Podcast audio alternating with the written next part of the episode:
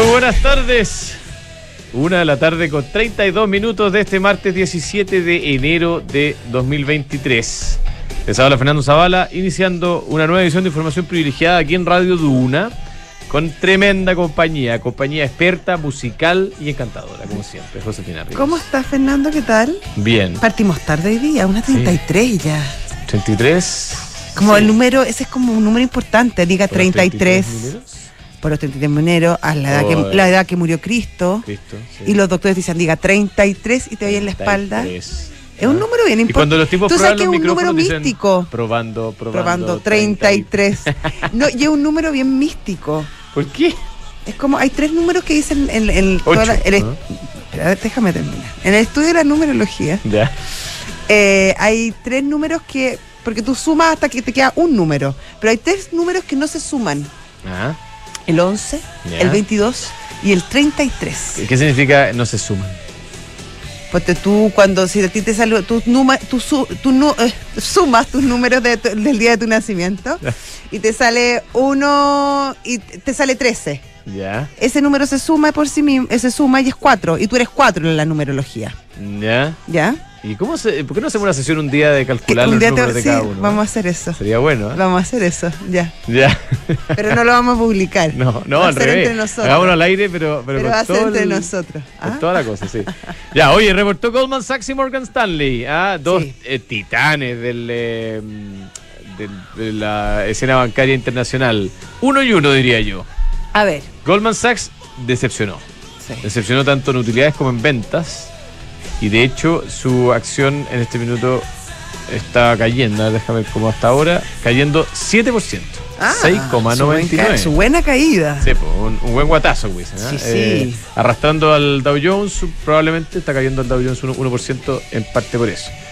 Morgan Stanley, en cambio, eh, superó expectativas, eh, tanto en utilidades como en ventas, y sus acciones andaban un poquito mejor, hace 6% para arriba. O sea, uno 7% para abajo, el otro 6% para arriba. Ah, mira, Ah, mira, ya. mira tú. La mira caída vos, es más vos. pronunciada que la alza. Siempre, más dura.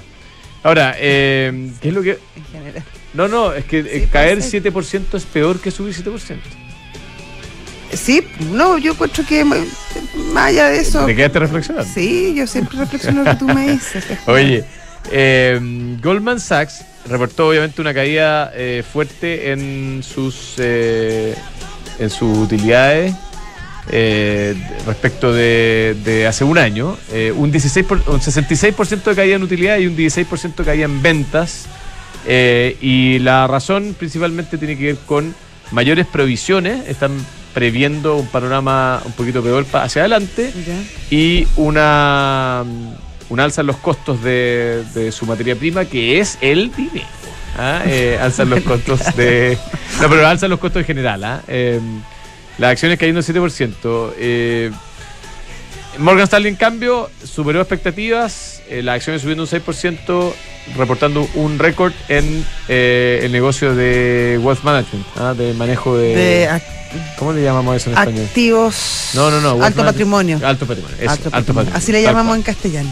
Altos patrimonios. Banca privada quizás, pero altos patrimonios. Alto patrimonio, sobre todo. Sí. Oye, bueno, todo esto configurando un escenario de dulce y de agraz eh, que tiene a Estados Unidos eh, en el S&P 500 un poquito más abajo de plano, o sea, negativo razonablemente poco, 0,14%. El Dow Jones, en cambio, cae 1%. El Nasdaq, casi plano, 0,04% el día de hoy. Poquito. Poquito, poquito. El IPSA sube, poquito, 0,2. El IPSA sube 0,2 y el dólar yo diría, y pensé que me ibas a, a El dólar cae, cae 0,5. Fue buena Está en caída, ¿no? 8,18. A ver, Sí. 8,18. 8,18. S- Eh, quebrando la barrera psicológica de Es los que 8,20. Lo que pasa es que ayer tuvimos eh, datos de eh, PIB chino. Sí. Superaron las expectativas en, la- en las métricas más relevantes. Es Eh, que por eso es lo raro. No, pues eso no es raro. No, lo raro es que el cobre, obviamente, después de conocerse esas noticias, baja. Así todo, el, el, el dólar sigue bajando. No, el- claro, el cobre bajó, pero ya lleva un rally fuerte. Está en 4,2. Acuérdate que hace poquito tiempo estábamos en 3,7. Sí. Entonces ha subido casi un dólar la libra.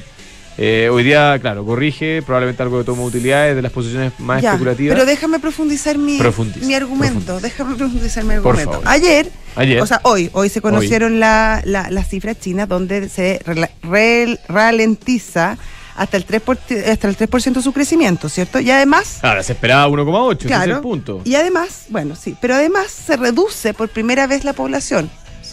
Ah, sí, ¿eh? Sí, en 60 años. Primera vez que hay menos chinos. Sí. ¿Y se informa la población también en estos reportes? Es como, no sé, un censo, no sé, bueno, las cosas de los chinos, si los chinos son, tienen sus cosas, ya. Eh, bueno, el punto es que... Se numeraron todos, del 1 al. Claro, no es una, no- es una noticia que diría yo podría tener un impacto eh, más bien negativo, porque obviamente eso presume que, mm, que puede crecer menos el país, por lo tanto. Pero, y por lo, y por lo, por lo mismo, quizá uno dice, por eso baja algo el cobre. Pero el dólar, en cambio, nosotros como... Es que yo creo que está incorporado en precios, Josefina. Puede ser. Lo hablamos ayer con Sebastián Saco en la tarde. Tienes razón. Eh, y él nos decía que todo el rally que ha tenido el cobre y la caída fuerte del dólar, acuérdate que hace no mucho estábamos hablando de dólar arriba de 900. Y hoy estamos hablando- en 818. 818. Qué 818, bonito. sí. Eh, y obviamente yo creo que eso incorporaba el hecho de que China iba a crecer un poquito más de lo esperado. ¿ah? Y Puede que ser. la cosa se está viendo menos mala en China de lo que parecía. Oye, hubo reunión importante Hubo en reunión. Chile hoy. Eh, En Davos también, pero En Davos también, sí. ¿Te gusta? Bueno, hablemos de Davos. No, ¿Te no, no, harto. Davos? Yo ya te tengo cachado. No, no, no, no. Me encantaría que me invitaran. Alguien que me invite. Invite, oye, hagamos un, Un. Chile ayuda a Fernando Zavala y te invita- hacemos, un hacemos una vaca, Chile, un hacemos una vaca y te juntamos la plata y te mandamos a Davos. Devos. O te podrías ir a, mm, a reportear, te podríamos mandar como enviado especial. No, ¿Ah? pues la idea es que Habla con los jefes, po. en una de esas te mandan. no, pero estando allí uno se, uno se suma a los carretes. Ah, claro, uno llega a mí que me ha tocado harta gira en mi vida, uno llega a los, a uno, uno se las arregla para llegar al carrete. Ya, pero reunión en Chile, reunión en Chile.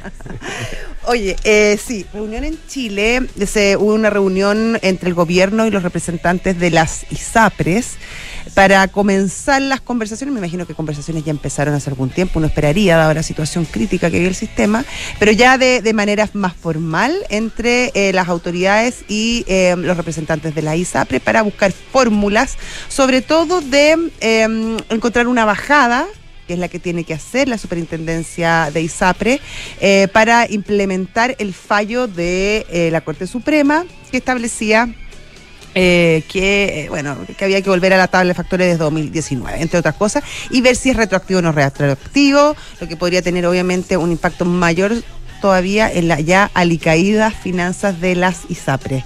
Em, según eh, los representantes de la ISAPRE, esta reunión es positiva en tanto en cuanto ya hay un reconocimiento de, la crítica situación que, que se vive, que hasta el momento el gobierno, según ellos, no se había mostrado como tan preocupados o ocupados, que debiera ser probablemente eh, el estado de cosas, dado lo, lo complicado que, que se prevé este escenario eh, con el tema.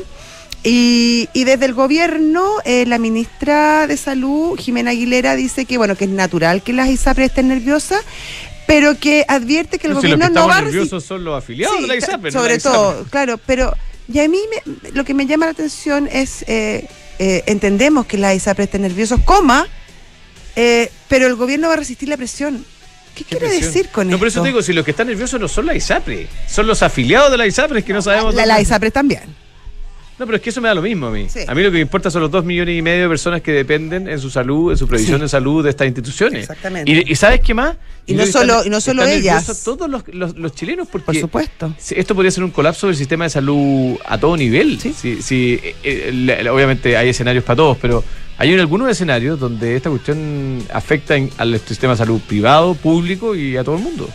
O sea, por supuesto. A mí, oye, hay o sea, no solo, no solo porque el, el sistema público tendría que absorber a estos 2,6 millones de chilenos que hoy Y están acuérdate en la... haber un sesgo negativo. que- Además de eso, y además eh, lo que significa para los prestadores de salud. Claro. Eh, 40% de, la- de las prestaciones de salud se realizan en servicios privados, en clínicas, eh, que son pagadas por, obviamente, por FONASA.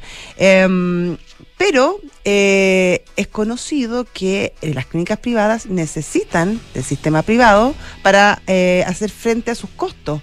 Por lo tanto, no solamente impactaría a las ISAPRES y a sus cotizantes, sino que también a los prestadores y también el aumento en el caos que existe ya en las colas y en las prestaciones de los sistemas y los prestadores públicos. Oye, y hay un ángulo que no se ha comentado mucho, lo levantamos hoy día en el chat interno, pero tiene que ver con las licencias falsas. Sí. Porque y las el- licencias médicas en general, no licencias solamente las falsas. Claro. Claro, licencia médica en general y licencia falsa. Por ahí me decían que la industria circula una cifra, tenemos que comprobarla, pero que eh, 10% al menos de las licencias que se presentan son falsas y que ese número podría llegar al 30%. Está claro que acá hay un problema, ¿eh?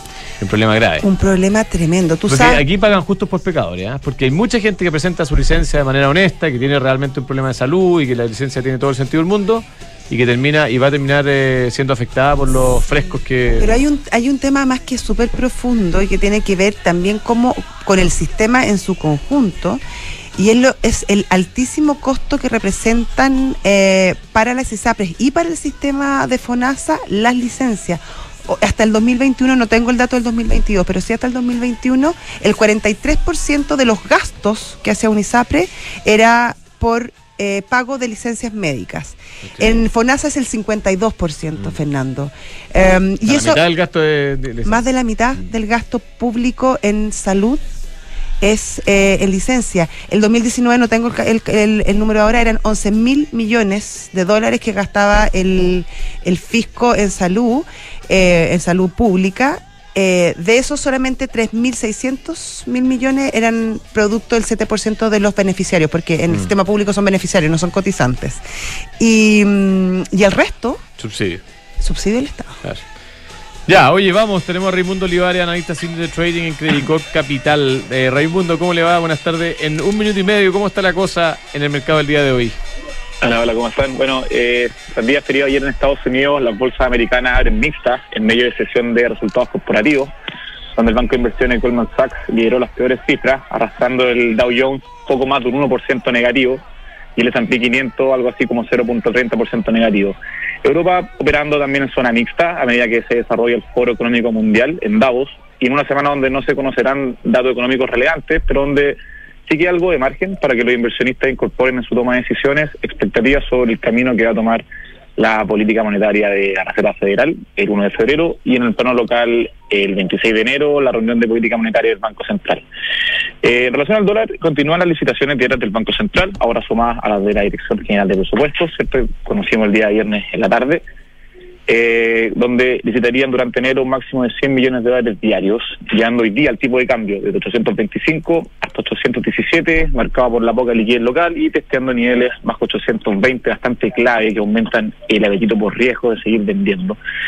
Eh, por su lado, el IPSA sube tímidamente un 0.14%, impulsado principalmente por CAP y Vapores, ante buenos datos de crecimiento en China y buenas perspectivas de crecimiento para lo que resta del año. Extraordinario. Raimundo, muchas gracias por este contacto. Gracias, un abrazo. Raimundo. No. Muchas gracias. Chao. Raimundo Olivares, analista senior de trading de Credit Corp Capital. Oye, un informe impecable, ¿eh? Impecable. Eh, sí, al callo.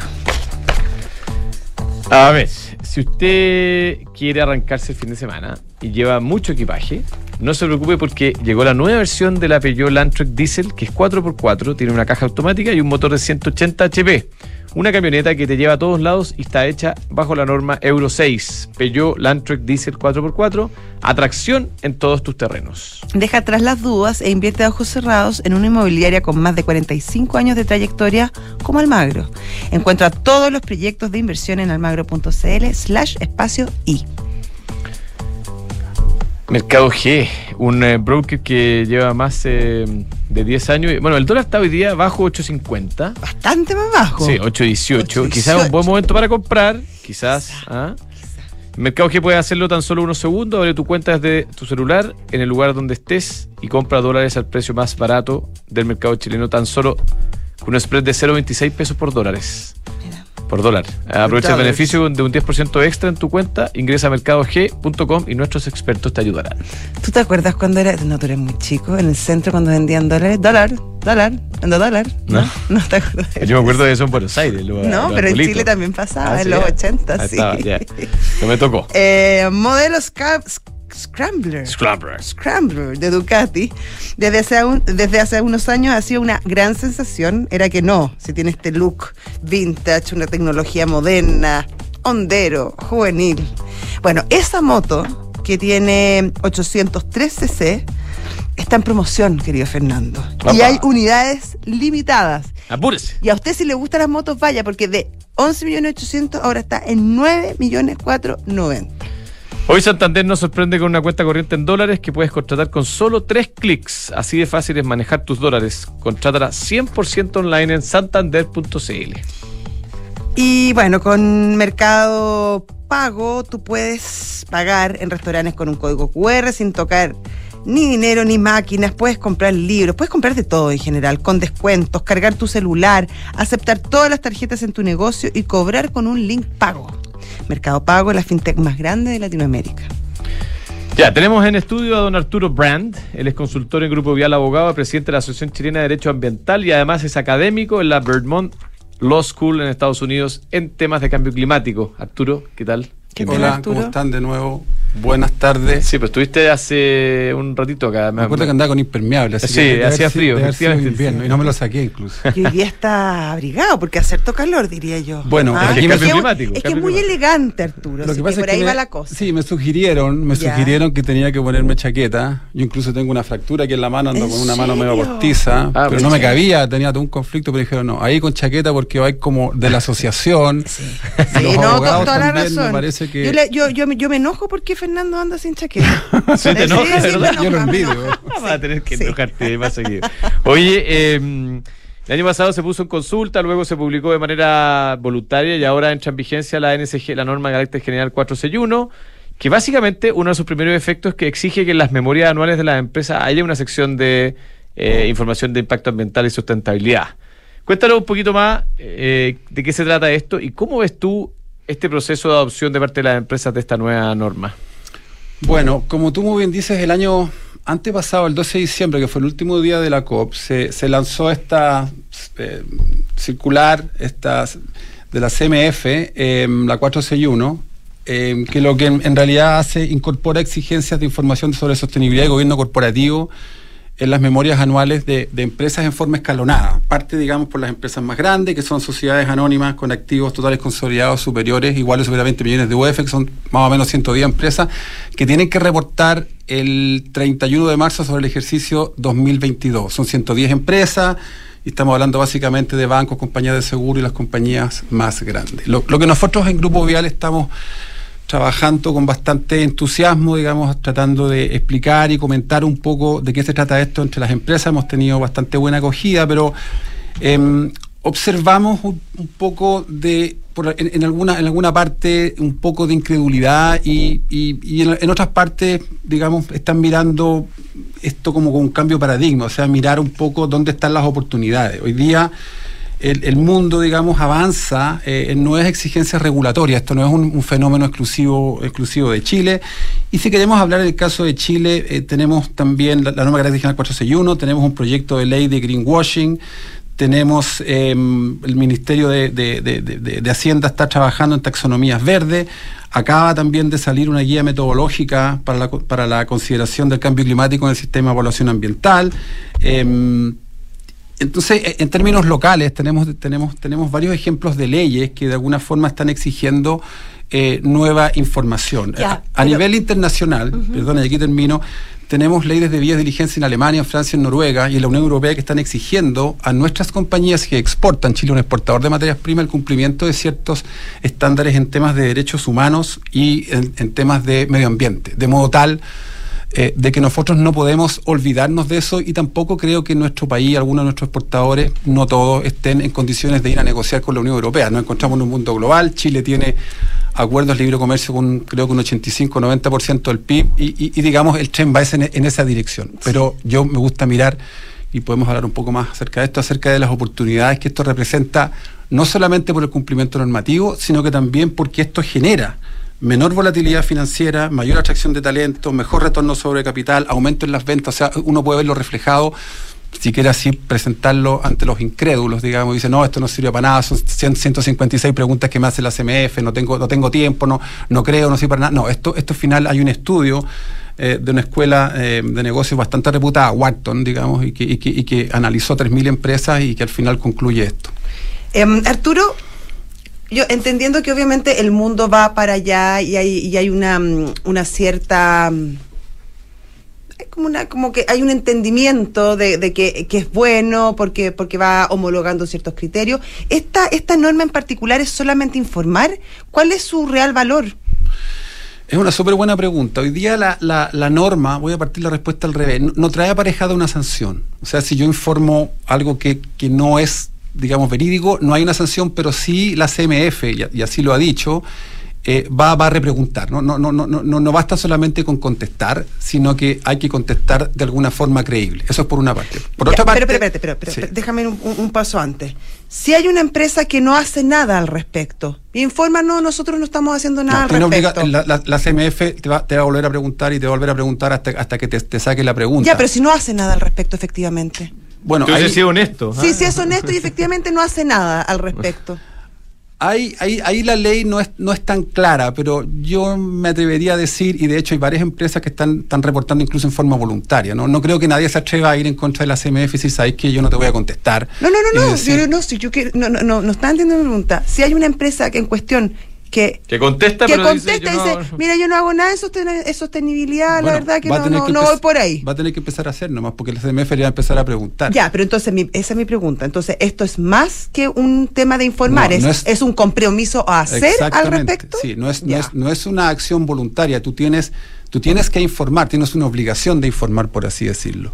¿No es cierto? Ahora, ¿qué es No, lo que vas a informar, sí, Es que, pero es que espérate, yo creo que la respuesta que Josefina me quedé pensando, es buena tu pregunta, porque yo creo que la respuesta tiene que ver con el riesgo, ¿no?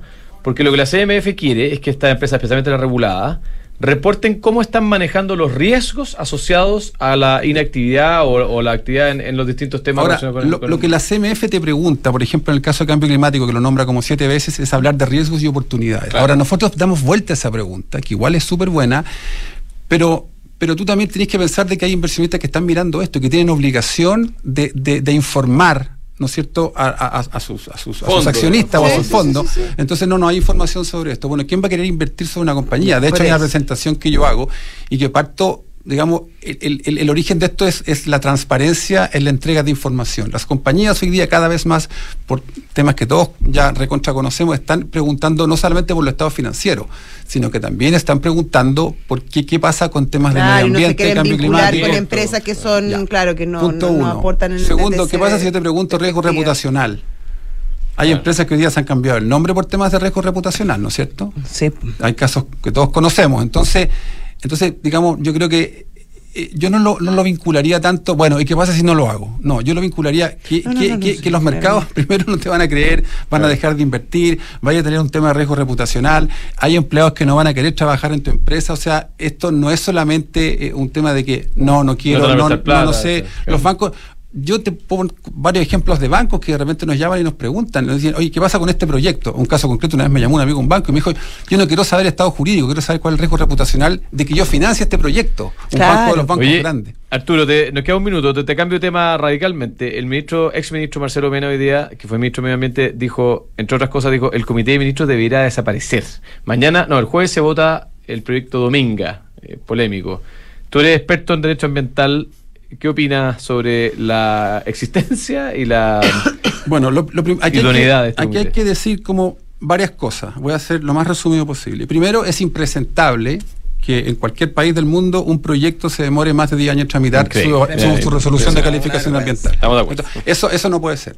Tampoco puede ser, y ahí voy a lo que dice Marcelo Mena, es que al final un comité político tenga que juzgar a quienes han hecho un estudio técnico. Este, proye- este proyecto fue aprobado por un tribunal ambiental, que es el primer tribunal ambiental que entre sus miembros tiene a un abogado, un ministro, un juez, que es científico. Entonces ellos se hacen, hacen la vega, valoran la prueba de acuerdo a la sana crítica, y después un comité político Claro, hay gente que no tiene idea de minería ni de nada. Mm, Claro, porque sí, pero veamos quién integra el, el- el- el- el- Mira, lo que está en discusión aquí es el tema del medio marino. Y lo Claro. que se discute es el transporte de los barcos de entrada y salida, que están a 30 kilómetros de la reserva Humboldt. Pero mi- Entonces yo te pregunto, Sí. el ministro de Energía, ¿qué puede saber de medio marino? No, no, o sea, no, pues, no puede saber nada, pero sí sabe de contextos políticos. Y en ese sentido, yo no estoy justificando que eh, políticos que no tienen idea de Mm. temas técnicos finalmente tengan la última palabra, pero sí en algún en algún momento hay que incorporar criterios políticos que sí tienen efecto sobre los proyectos. Totalmente de acuerdo, pero siempre y cuando esos criterios políticos se sustenten en, en criterios técnicos.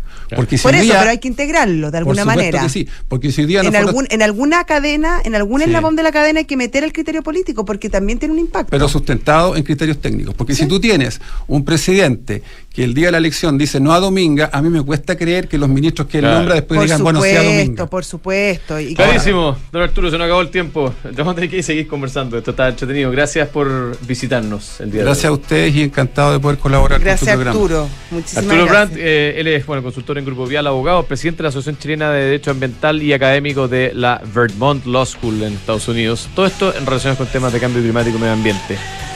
Book, un software de gestión de personas eh, que al final lleva más felicidad a tus colaboradores. Súmate la experiencia Book, crea un lugar de trabajo más feliz. Visítalos en belargauk.cl. Y construir confianza para hoy y para mañana. PwC tiene la combinación única de capacidades multidisciplinarias que te ayudarán a generar valor para la sociedad en general, tus accionistas y tu entorno. Esto es The New Equation, nuevas soluciones para un mundo distinto. EconoRed y CMR se unieron para llenarte de beneficios este verano en todos tus arriendos pagando con CMR.